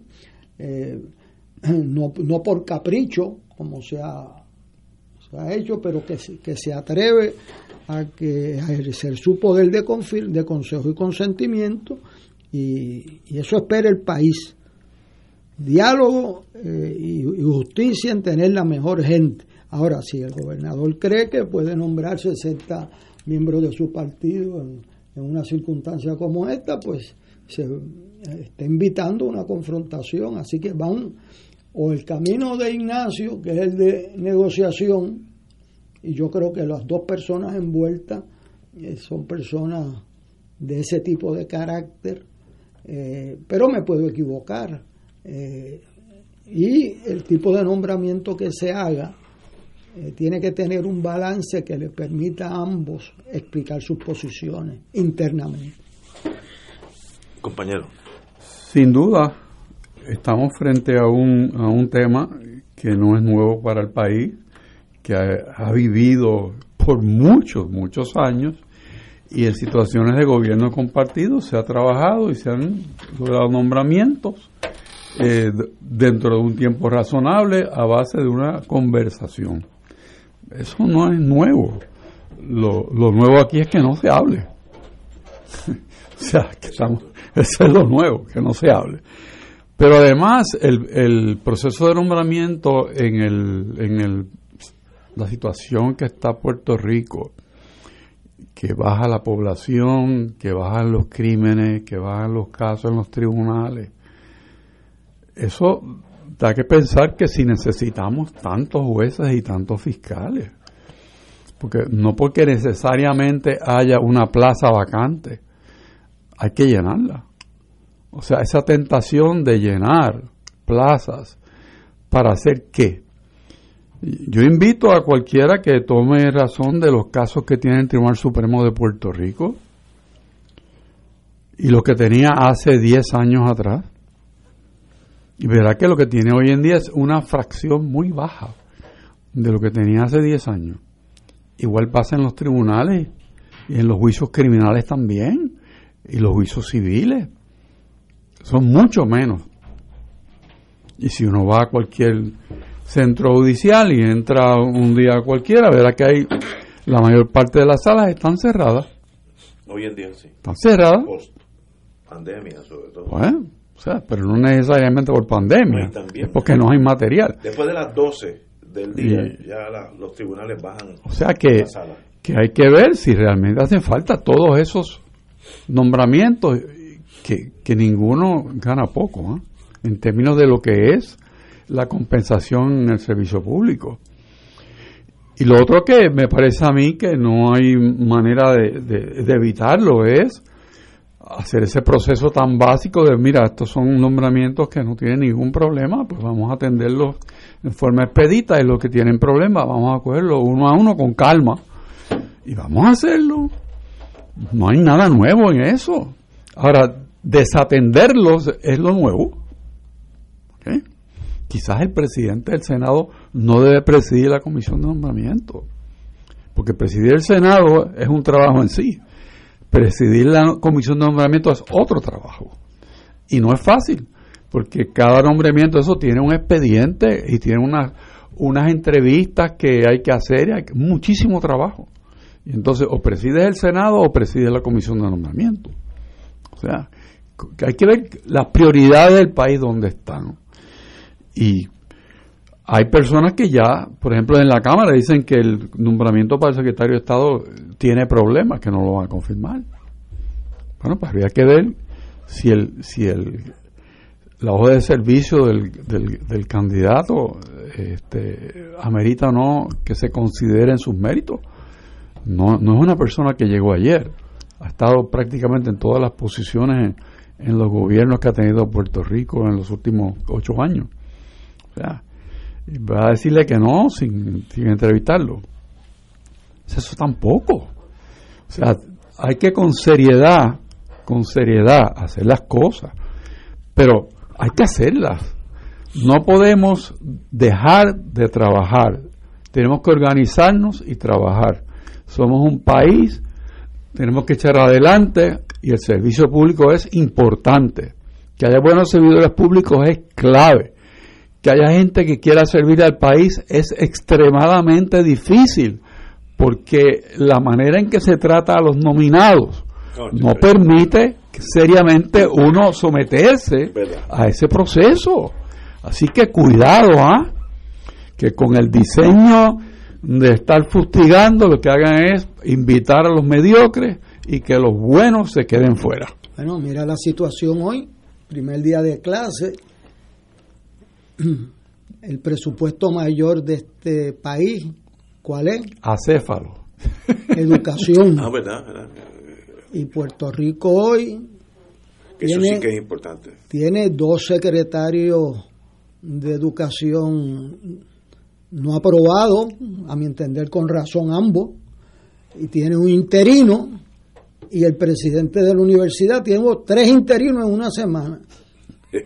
O sea, ahí rompieron el récord. o sea, eh, educación es la primera prioridad del país. Explíqueme al compañero Richard o Ignacio cómo es posible que estemos sin secretario y sin presidente de las instituciones educativas. De las primarias de Puerto Rico. Además que cómo tú tratas la gente, como dijo, como dijo Héctor, o sea, tú vas a reclutar un presidente de la universidad, tú tienes que ver cómo trataste al último, ¿sabes?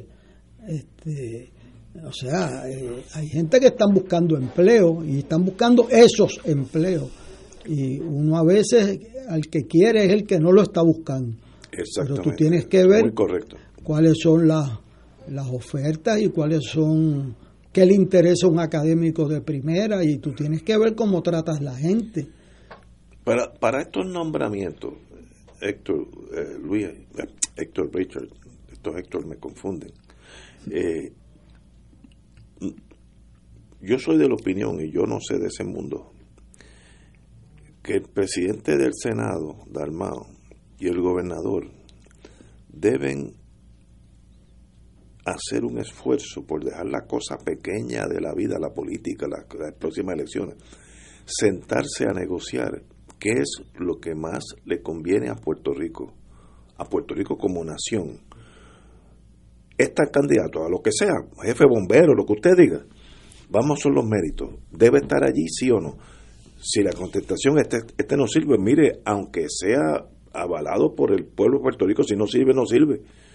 Eh, eso, eso es como un reto que suena en teoría muy fácil de hacer, reunirse, sentarse con todos los candidatos y hablarlo, el gobernador como gobernador y el presidente del Senado como presidente del Senado. Eso es tan difícil lograr, Héctor. Bueno, suena en teoría, uñame. Lo que pasa es que tienes que ver si esas personas incumbentes son líderes realmente y tienen el respaldo. El presidente del Senado no se puede tirar la maroma de decir este sí y después lo dejen a pie. ¿Ah? Y, y, el gobernador también. Mira qué pasó con Seth Hammer. Pero no es. Eso, no, eso no, fue, eso no fue el, el, el, problema de Hammer no fue realmente el comienzo de sus dificultades no fue del Partido Popular, fue del PNP, por unas alegadas expresiones. O sea, ¿y, cómo quedó el gobernador ahí? Pues, congelar la bola. Pero, pero el que sufre es Puerto Rico, nos quedamos con un gobierno. Bueno, pero entonces si tú no tienes esa capacidad, porque no, en, el momento en Puerto Rico no, no existen esos líderes con gran arraigo, pues entonces tú tienes que armar tu sistema para que tú puedas establecer un mecanismo de conversación y diálogo que depure y que permita que a un nivel donde no hay controversia se manejen las cosas. Y cuando hay controversia que es necesario entrar con otro tipo de enfoque, pues entonces hacer un, un comité de diálogo. O sea, de personas que puedan conversar con, con unos, unos entendimientos de que lo que vamos a lograr es que tengamos, como tú dices, la mejor persona para la mejor posición que esté disponible. ¿Eh? y subrayo eso, que, esté, disponible. Porque sin hablar y hablando de presidente de la universidad, yo creo que en, en, este, en este estudio los tres vamos a pensar en una persona que pudiera ser el presidente de la universidad o que puede ser el secretario de, educación, pero difícilmente estaría disponible en este momento. O sea que ese, ese, ese ejercicio de, mira, esta es la persona, pues lo se puede hacer y bueno, si este no está, pues cuál es la segunda opción. Pero eso es un proceso racional y político. No es, no es que sencillamente estamos en, allá en una cumbre decidiendo por todo porque representamos los dos poderes. Eso ya en Puerto Rico nadie lo tiene. Ya nadie tiene ese, esa pega de decir, bueno, pues yo hablo por el Senado y todo el mundo va. No, ¿cuántos partidos hay allí? Pero, pero, espérate, eh, te estoy entendiendo y me asusto hasta más entonces, porque uno debe decir, vamos a decir que hay cinco, bueno, vamos a decir no, hay cinco partidos. Señores, el, presidente del Senado debe decir, el, el candidato Juan Pérez para jefe bombero, para ser neutral, yo he hablado con todo el mundo y todo el mundo, pues mira, de los, de los 50 votos, pues tengo 45 porque ya hablé con él. Y son gente que está mirando el beneficio de Puerto Rico. Esa es, esa es la premisa mía, que tal vez el, problema soy yo. Porque si uno mira lo que le conviene a Puerto Rico, pues el hecho que yo esté en el partido colorado, azul, verde, plateado, es irrelevante. ¿Qué le conviene a Puerto Rico? ¿Sí o no? Ahora, tampoco quedarnos en este letargo de la nada, por ahí para abajo, este, porque eso, como tú dices, ¿cómo tú vas a tener un sistema de educativo que es esencial para un país sin jefe de educación? ¿Sabes? ¿Cómo tú vas a tener presidente de la universidad ausente? Estamos hablando, las futuras generaciones se afectan y a nadie le importa esos detallitos. Nadie en la Cámara o el Senado. Oye, seguro que le importan, pero, pero tienen ciertos compromisos. O sea, no, pero me, estás deprimiendo Tienes que aterrizar. ¿Qué pasó, ¿Qué pasó cuando se estaba nombrando un secretario de educación? ¿Qué pasó con los alcaldes? Ah, ¿qué pasó con los alcaldes? dímelo, recuérdame. Bueno, pues todo el mundo dijo, bueno, es buena gente porque me va a nombrar este y me va a nombrar aquel y me va a nombrar el otro. ¿Ok? Y entonces, ¿qué son los alcaldes hoy en día? Los que producen gobernadores.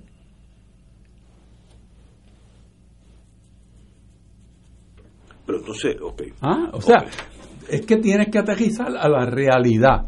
Y esa realidad, como yo te la, te la digo a ti, no, lo que tienes que tener inteligencia para trabajarla. Porque eh, Puerto Rico no es el primer país que tiene multipartidismo.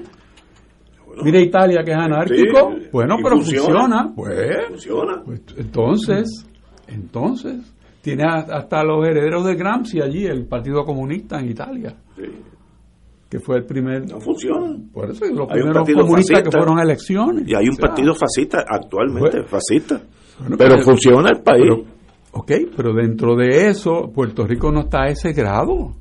Lo que pasa es que hay que querer hacerlo, tiene que tener voluntad de hacerlo. Y para eso es el gobernador y el presidente del Senado. Eso tienen que tener la voluntad. Los dos tienen carácter conociendo algo a ambos. Conciliatorio no son, eh, no todos los que están en esa delegación tienen el mismo carácter. Correcto, correcto. Este, y entonces van a tener que negociar y decir, bueno, este aunque no me complace a mí es aceptable y este es aceptable. Y van a tener que negociar. Este, pero que no se les haga muy tarde, ya estamos en estamos en agosto, yo jamás esperé. Yo lo dije aquí, que empezáramos el sistema escolar sin secretario, pero jamás nadie pensó, tampoco si en el presidente de la universidad. o sea, eso fue de, eso fue de gratis aquí. Este, y los estilos, eh, los dos secretarios que mandaron se sabían por los que lo mandaron que no era fácil su aprobación en los méritos. Y entonces nos quedamos con un interino, o sea, esa fue, esa fue buscadita porque el segundo que se buscó era claramente eh, eh, inaceptable. Eso, entonces, ¿qué, pasa? Se van los, los buenos, los, verdes por los maduros. Sabe Dios, había otro secretario pendiente que no tenía problema, pero entonces eso alertó a otras defensas y como hay muchos compromisos ahí, entonces empezaron a ofrecer cosas de nombramientos y de compromisos este, para los votos de alcaldes, etcétera, pues eso, eh, lo que tú arreglas con uno, lo desarreglas con otro. Y, yo lo digo, el sistema de educación va a necesitar un secretario fuerte, fuerte y eficiente. O sea, empezar hoy con las columnas cortas. Empezar hoy, eh, yo acabo de dar la clase mía en Zoom y di una clase ayer en el híbrido ese. Presente y Zoom. Ajá. Eso, eso suena bien en el que escribe la propuesta, en el que da la clase, que lo ven de lejos. Entonces el estudiante tiene una mascarilla, que cuando tú le haces una pregunta y él te contesta, tú le tienes que decir, pues mire, yo estoy medio sordo de un oído, ¿eh? porque no lo entiendo. Este, o sea, eh, eso, los que diseñan los sistemas no es así de fácil. Yo, esas maestras de segundo grado, tercer grado, cuarto grado, esos muchachos allí con su mascarilla, hablando, yo pues le tengo una gran admiración y respeto. Eh, yo tuve una clase ayer buena porque los muchachos hablaban duro, pero el que hablaba bajito le tenía que pedir que repitiera. Y el que estaba en la casa, esa tecnología se iba y volvía. Y eso es en San Juan, eso no es allá en un monte. Se iba y volvía y me aparecía el estudiante y se me iba. O sea, y para eso tú necesitas un equipo. Eh, estos muchachos llevan año y medio sin clase. Que eso, eso es este, terrible para el país. Y yo he invitado a que usemos parte de ese dinero para ponerle un buen sistema, porque este sistema de, de Zoom, de, de quedarse por televisión, esto puede ser un avance para las zonas más débiles del país de coger buenas clases en sus... Yo doy una clase que tengo estudiantes en Atlanta, en Kentucky, igualito que los que tengo en San Juan. O sea que esto puede ser una oportunidad, pero tiene que haber una cabeza ahí que dirija y que pelee por las prioridades de nuestros estudiantes, que normalmente son los más vulnerables, porque quienes nos quedan en el sistema público. Hay la mitad de los estudiantes que había antes. Y yo predigo que al ritmo que esto va vamos a tener menos estudiantes. Eh, veo movimiento de salida. Eh, así que mejor arreglamos esto. Eh, vamos a sacar la educación al lado. no ayudó lo de la universidad, pero Puerto Rico necesita, empezando su liderato educativo, respetado y respetable. Yo creo que el sistema de educación no es lo eh, eh, hace por la por la pandemia se afectó Puerto Rico tú no puedes condenar una generación a que no reciban una educación mínima. No estamos hablando de, ser ingenieros aeronáuticos mínima. Y no veo eh, en eso yo estoy con el señor gobernador. Vamos a empezar la escuela y, nos ajustamos. Si las cosas salen bien seguimos por ahí. Si salen mal pues corregimos lo posible, eh, pero no, no podemos estar esperando un problema que es negligencia del gobierno. ¿Qué se ha hecho sobre alguna columna corta? Cero. Y llevamos más de un año hablando de esto. Más de un año. Pues eso es negligencia del gobierno. Ahí, nadie me puede decir no, no. Porque si hubiera dicho, bueno, estamos, hemos hecho ya, corregimos 40 escuelas. Bueno, está bien también. Ah, que faltan 200. Muy bien, pero ya hay 40. Cero. Pues eso es, eso es falta de liderato. Esas columnas a la corta o a la larga hay que mejorarlas antes que haya una desgracia de mayores proporciones. Pero nadie hace nada. Entonces, ¿qué uno hace? Uno padre con niños allí de sexto, quinto grado. Yo estaría nervioso todo el día. Mientras el niño está ahí encima de un techo que le puede caer encima. ¿Hay alguien que le importe eso en el Departamento de Educación? Bueno, no hay ni jefe de educación, imagínate. ¿Qué hacemos? Ahora felicito al gobernador. Empecemos las clases. Hoy em, creo que empezaron. Vamos a empezar. El tiro sale por donde salga, pero si no pasan dos años más y estamos. Si tú esperas que tú corrijas todo, que de la pandemia no haya ninguna contaminación de nadie, pasa un año más y son ya dos años y medio perdidos de educación, así que hay que, la vida es dolor, como yo he dicho anteriormente, yo vi con mis ojos en Hanoi, después de la guerra, que fuimos para allá un grupo, eh, debajo de un árbol, como los árboles estos que están aquí, pues el mismo, laurel de la India, los que están en la plaza de, de, los pueblos, esos árboles bien frondosos, debajo de ese árbol había una escuelita, esa era la escuela, debajo de un árbol. Pues así que tú empiezas, ah, si tú esperas que tengas la escuela hecha en Hanoi, hubiera tomado cuatro años más. Pues no, debajo de un árbol de laurel de la India, ese árbol tan bonito, que allá hay los mismos laureles de la India. debajo del árbol, la escuelita, eran niños de 4, 5, 6 años. Así se empieza, empecemos aquí. Ahora, si esperemos que todo el mundo esté vacunado, que, que, sí, que no haya problema de, de vacunación, etcétera, que las columnas cortas, pasan 15 años más. Ahora, lo de las columnas cortas es una negligencia mayúscula, porque hemos votado año y medio. Votado. Y eso, eso no tiene perdón de Dios. Este, sí, eh, el problema es con, en, en un país que se acostumbra a no tomar decisiones. No tomar decisiones es casi una profesión y dan discursos y cosas, pero las columnas están ahí. ¿Qué hace uno? Pues no sé. Oye, lo trágico es que hay dinero.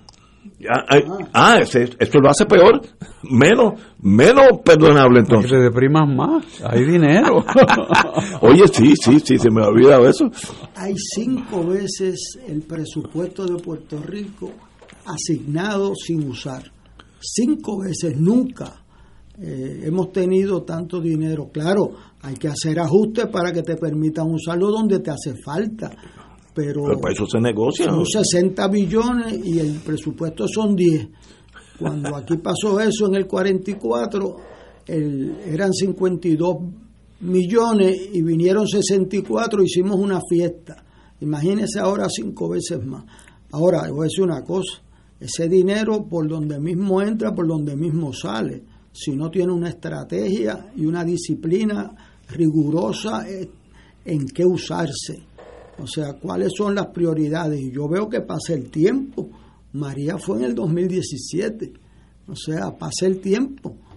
Este, y pasan los años y los niños estuvieron sin clase y no dónde estaba el wifi que anunciaron Ah, en no, todas eso- las plazas eh, eh, dónde Dios estaban Eh, Eso no existe. no. lo- eh, los vagones que iban a usar para dar clase no los vi este, aquí lo único que se salvo fue una alcaldía de un pueblo que parece que los españoles la construyeron bien no se les menió nada. Pero eh, aquí las prioridades primero ahora mismo la pandemia que estamos en un rebote peligroso. Eh, lo advertimos aquí que el problema era el aeropuerto, lo advertimos año y medio antes que se convirtiera en el problema. Eh, y ahora pues hay que ajustar porque empiezan las clases y ojalá que no se nos ocurra a nadie que se infecte un niño o un maestro en una Ay, Dios escuela de esto. Ojalá, eso es nuestro ruego. Tenemos que ir a una pausa, amigos.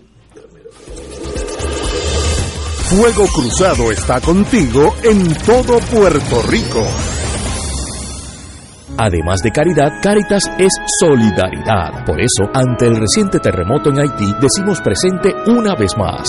Donantes pueden canalizar su donativo en efectivo a través de www.caritaspr.net por PayPal, indicando que el donativo es para Haití. También por ATH móvil en renglón de donar bajo Caritas PR. Los recaudos serán entregados a Caritas Haití para que puedan atender las necesidades apremiantes de su gente. Dios les multiplicará su compromiso con los demás.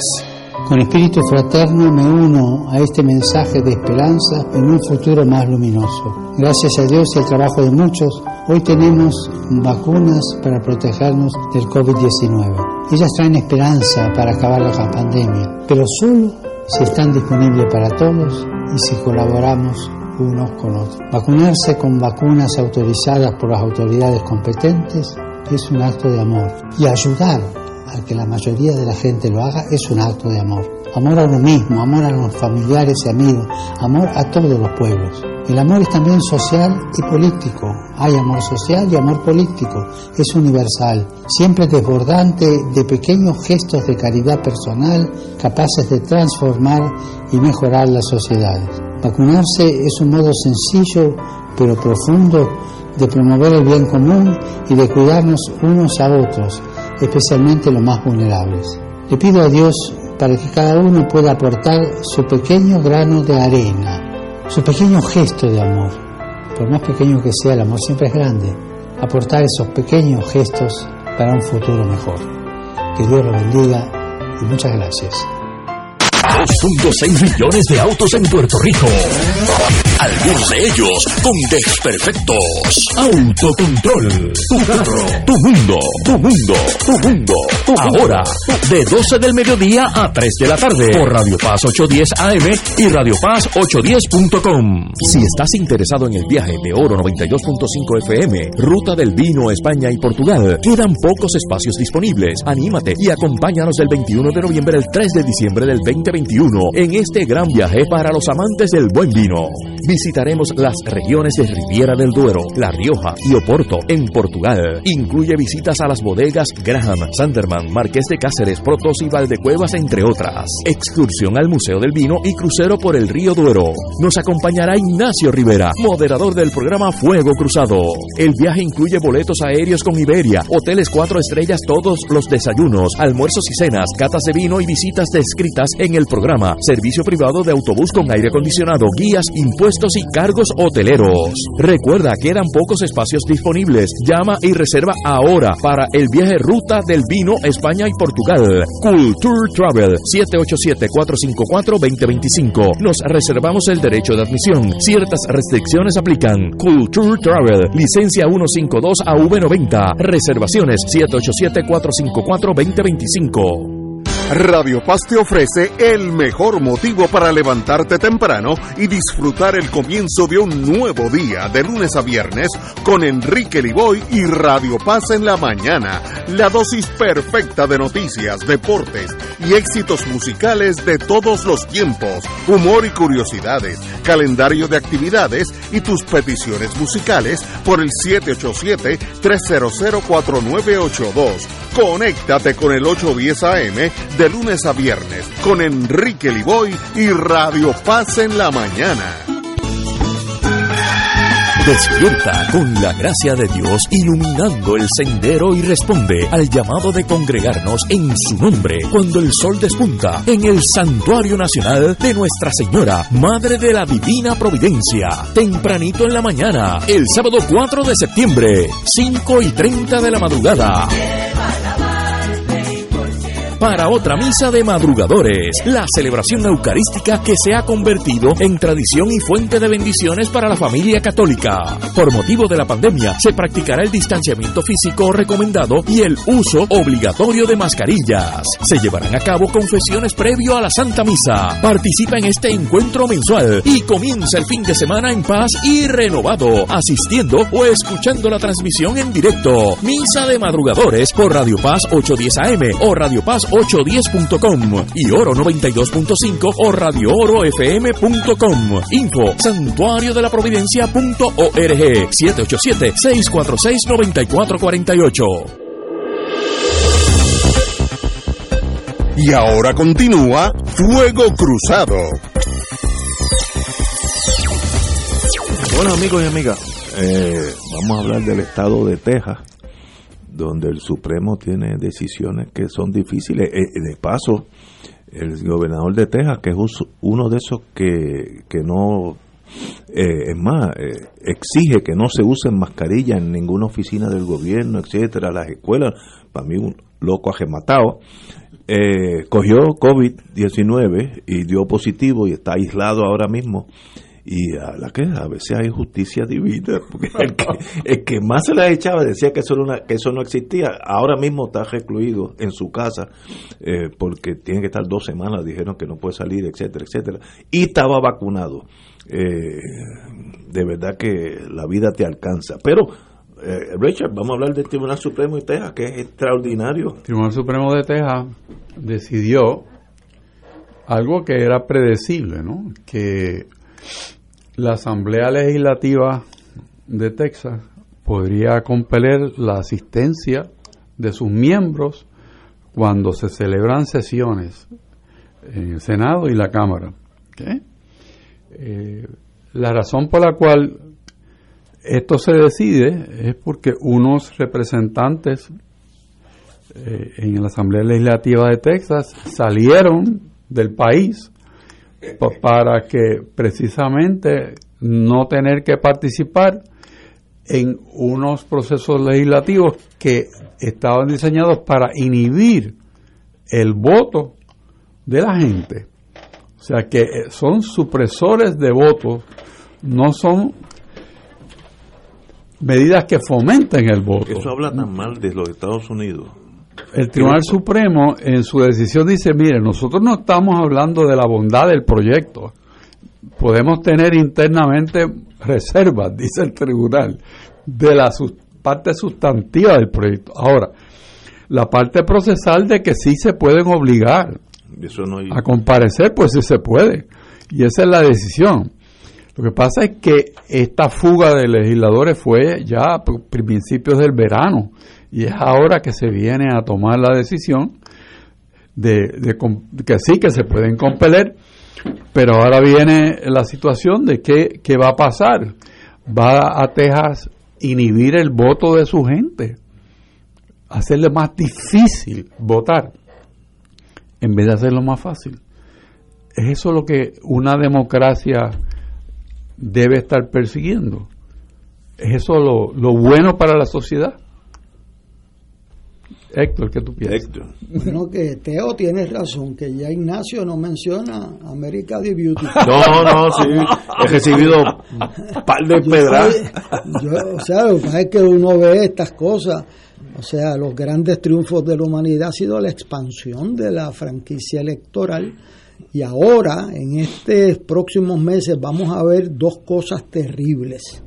Una es que estados como Georgia, como Texas, van a ponerle condiciones onerosas aparte de la población.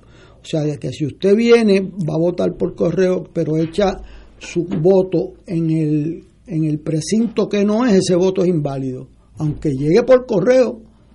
O sea, ¿por qué? Porque lo que quieren es limitar ese voto. Porque son las minorías. Son, las minorías las que no tienen carro para llevarlos allá. O sea, entonces, pues, o sea, la estrategia es ganar las elecciones del midterm a la cañona, limitando el derecho al voto cuando las grandes luchas de la humanidad ha sido por expandirlo a las mujeres, a, a los jóvenes de 18 años. Eh, o sea, eh, esto da vergüenza, esto es un asunto terrible. Estados Unidos está pasando un momento muy duro, no solamente en Afganistán, sino que esto tiene efectos políticos reales. También viene, ya la semana que viene, que hablaremos sobre eso, la redistribución electoral. A diferencia de Puerto Rico, la redistribución electoral en Estados Unidos la hacen los, las legislaturas estatales con muy pocas excepciones. Y son famosos por hacer maldades, porque no existe el concepto de distritos compactos, sino que sean contiguos. ¿Qué es eso? El compacto tiene que tener una solidez, ¿verdad? De que usted no se separe del centro. El contiguo puede ser un, un espagueti. Aquí en Puerto Rico hubo un distrito contiguo famoso, se le llama el Jorobao, que empezaba en Aguadilla, porque era donde vivía José de Diego y se estiraba ese distrito adjunta. ¡Wow! Y bajaba a Laja. Wow. Y ese distrito se le conoce como el Jorobado porque era para cuadrar los votos del Partido Republicano en el año 1900. Ese distrito hoy, en esa clase, hay cientos, no 10 ni 20, cientos de distritos. Igual porque en Estados Unidos no existe el concepto compacto que se puso en la ley Jones en 1917. Óigame, de aquí en adelante, cuando lleguen esos resultados la semana que viene o la otra semana, va a estar el pleito Josco. En Puerto Rico nosotros hemos tenido una institución creada por la Constitución que la dirige el juez presidente con personas de partidos diferentes y han logrado unanimidad en cinco de las seis juntas. En Estados Unidos no hay nada comparable. Van a haber pleitos que usted va a sorprender si cuando aquí le enseñemos a Ignacio el mapa de cómo han distribuido un distrito, es decir, eso es una poca vergüenza en cualquier liga. Habrá varios jorobados. bueno, van a haber jorobados, jorobaditos, este, van a ver todas, o sea, es una cosa que cuando mis estudiantes lo ven, dice, pero profesor, esto es una poca vergüenza en cualquier liga. Lo que está haciendo Estados Unidos con su sistema electoral en estos momentos es una cosa eh, retrógrada peligrosísima porque envuelve quién va a ser los legisladores de Estados Unidos, quiénes van a ser los senadores y representantes. Así que preparémonos para un semestre bien controversial. Eh, Puerto Rico puede dar un ejemplo, como lo ha hecho hasta ahora, de una de un balance. Yo participé en dos con Virgilio Ramos por unanimidad. Eh, y del bueno de las seis juntas cinco por unanimidad eso es un logro histórico para nuestra democracia. Estábamos buscando una noticia positiva. Ahí tienes una, comparado con Estados Unidos. Pero tal vez el problema para mí es ese, ese choque con la realidad es hasta más doloroso, porque yo puse casi toda mi juventud y mi vida en una adoración emocional a lo que Estados Unidos representaba. Y lo digo con toda candidez. Yo hice high school en New Hampshire, era un niño y vi una nación tan bonita en el sentido de todo el mundo trabajador, etcétera, etcétera. Y esa es la imagen que guió mi vida. Entonces ahora veo una nación que tal vez nunca fue lo que yo pensé, donde hay pillaje electoral. La gente no quiere que los negros y los latinos votan. Eso es así hoy en día. Lo están haciendo a propósito esa gente que se va de, del estado de Texas para que no lo citen es porque no quieren que haya quórum, porque si no la ley para restringir el voto va a pasar. Eso no es en Bolivia, eso es en Texas. ¿Cómo es posible América de Beautiful tiene esas arrugas, esas células cancerosas? Y, y es el, el, digo, tal vez el ingenuo era yo, tal vez siempre ha sido así, pero pero para mí es el, el, colapso de una nación en el sentido político, moral. Olvídate de Pakistán, esto, hasta, esto hace hasta más daño que Pakistán, que, que Afganistán, hasta más daño porque esto destruye la nación. Entonces el, el presidente del condado X en Texas va a, va a salir porque dividimos los votos de los negros o los latinos en, en dos, dos o tres distritos jorobados para que pierdan. ¿Eso es democracia? ¿O eso es just otra forma de dar un golpe de Estado? Para que no, no hay que usar los tanques, usa el, el gerrymandering. Pues una tragedia para mí, para mí como persona, una tragedia. Héctor, ayúdeme, que hoy, hoy ha sido, si yo hubiera sido inteligente no hubiera venido a este programa porque me han dado ustedes demasiado, demasiado. pero es que, es que no podemos olvidarnos que los, los países evolucionan para bien o para mal. ¿Eh? y entonces, pues la evolución que vive Estados Unidos en este momento, pues niega sus raíces y, niega su perspectiva y niega hacer aquel experimento extraordinario que hasta Hostos decía que era una gran democracia y lo, y lo fue en un momento dado. Pero el bipartidismo ciego, porque es lo que hay hoy en día, cuando tú haces una presentación ante el Senado de los Estados Unidos, y presenta los hechos y la conclusión se cae de la mata y dice que no porque eso no es verdad. Y te está, presentando los hechos con testigos, con documentos, con videos. No, eso no pasó. Eso se lo inventaron. Bueno, si esa es la mentalidad, pues entonces lo que estamos hablando es nada. Y, lo que yo estoy diciendo no es que me lo contaron, ¿no? Es que uno puede verlo también, eh, eso que acabo de decir, en las vistas que hubo en el Senado. Y no, no, eso no pasó. Como tú dices, las, naciones evolucionan para bien o para mal. Sí, y hay momentos buenos y hay otros no tan buenos. Pero tenemos una mala cachita en Estados Unidos. Sí.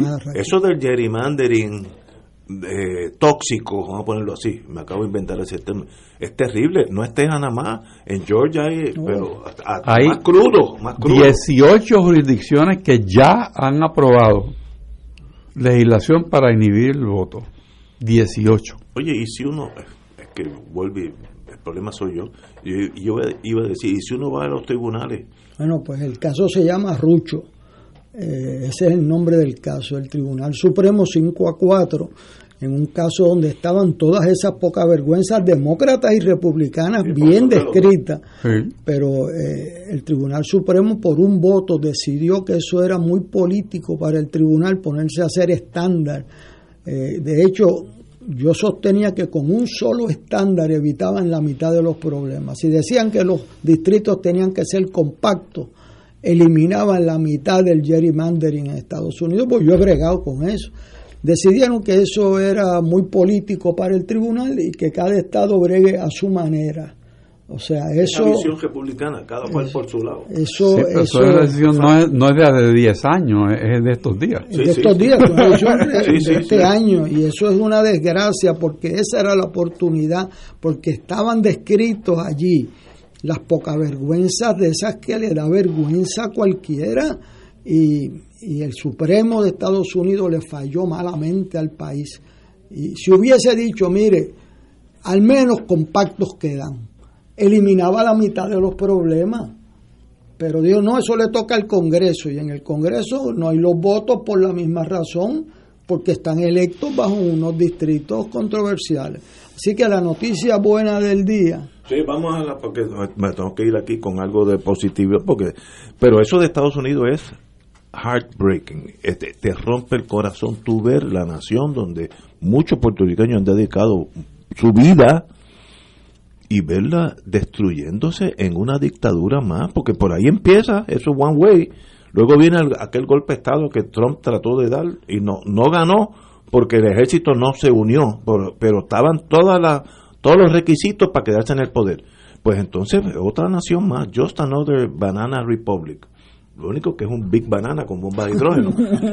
Con un bate aluminio. bueno, lo bonito, nos quedan unos minutos, tres minutos. Ayer todos nosotros nos sentimos orgullosos de la señora Yasmín Camacho Quinn, eh, atleta a nivel literalmente mundial, medalla de oro en 100 metros con valla. Eh, Puerto Rico se salió de, su vida rutinaria a saludarla, yo creo eso habla muy bien de nosotros. También hubo un, como va cambiando el mundo, ella no habla español, habló un inglés perfecto y el gobernador le habló en inglés perfecto y eso nadie ni lo comentó, lo cual es hasta bueno. Ya estamos aceptando los dos lenguajes como indistintos uno de los otros, pero no irrelevantemente del lenguaje, puedo haber estado hablando francés. Qué bueno que uno saber que este país tiene puertorriqueños, ya sea en la diáspora, ya sea en Argentina, ya sea aquí, que tienen calidad mundial, en este caso atletismo, estoy seguro que en las ciencias también hay, aquí hay de todo. Este, et- ella nos hace honor a todos nosotros. Es muy interesante que ella haya optado por representar la bandera de Puerto Rico. Podía ser los dos O sea, ella tuvo la oportunidad de representar a los Estados Unidos.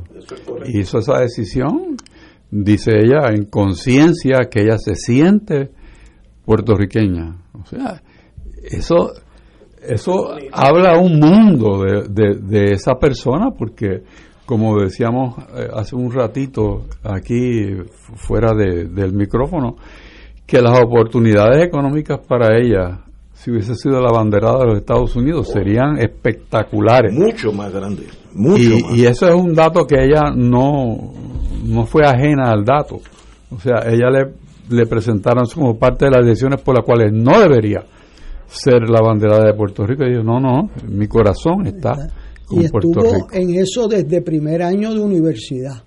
O sea, esta no es la primera vez que ella viene eh, a competir. O sea, esta muchacha no hablará un español como quisiéramos que hablara, pero el corazón pesa más que el, Sí, sí, sí. que el idioma. Esa es más puertorriqueña ella, que mucho ella tuvo más lealtad con Puerto Rico exactamente. que, que en otras dimensiones. estoy- y, y esa medalla no es solamente por correr los, ciento, 100 los- metros. los 100 metros con valla, es por lo cómo lo hizo.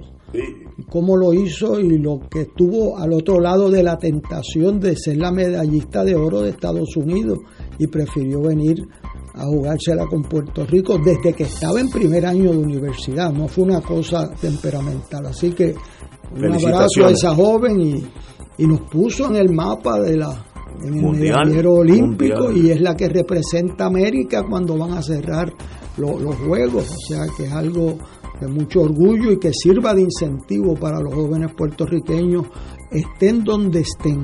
Estoy de acuerdo. Y las mujeres en atletismo han sacado la cara por todos nosotros. Eh, tenemos, ¿cómo se llama? La tenista.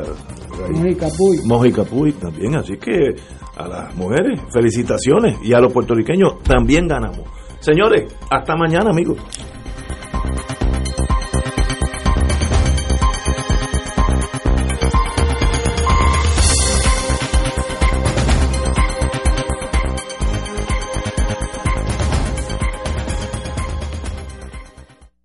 Esta emisora y sus anunciantes no se solidarizan necesariamente con las expresiones vertidas en el programa que acaban de escuchar.